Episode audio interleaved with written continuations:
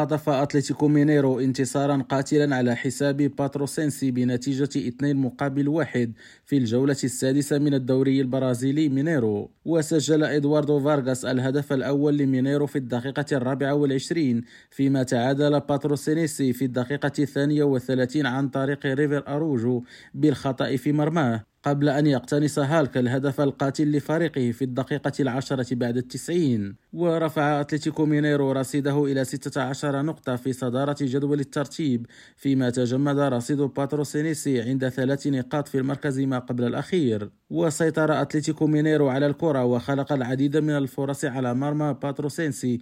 طوال اللقاء. وشارك هالك في الدقيقة الخامسة والعشرين من الشوط الثاني بدلا من إيغور غوميز وانتزع الانتصار القاسي في الدقيقة الأخيرة بتسديدة صاروخية ليضمن لفريقه التأهل إلى نصف نهائي البطولة.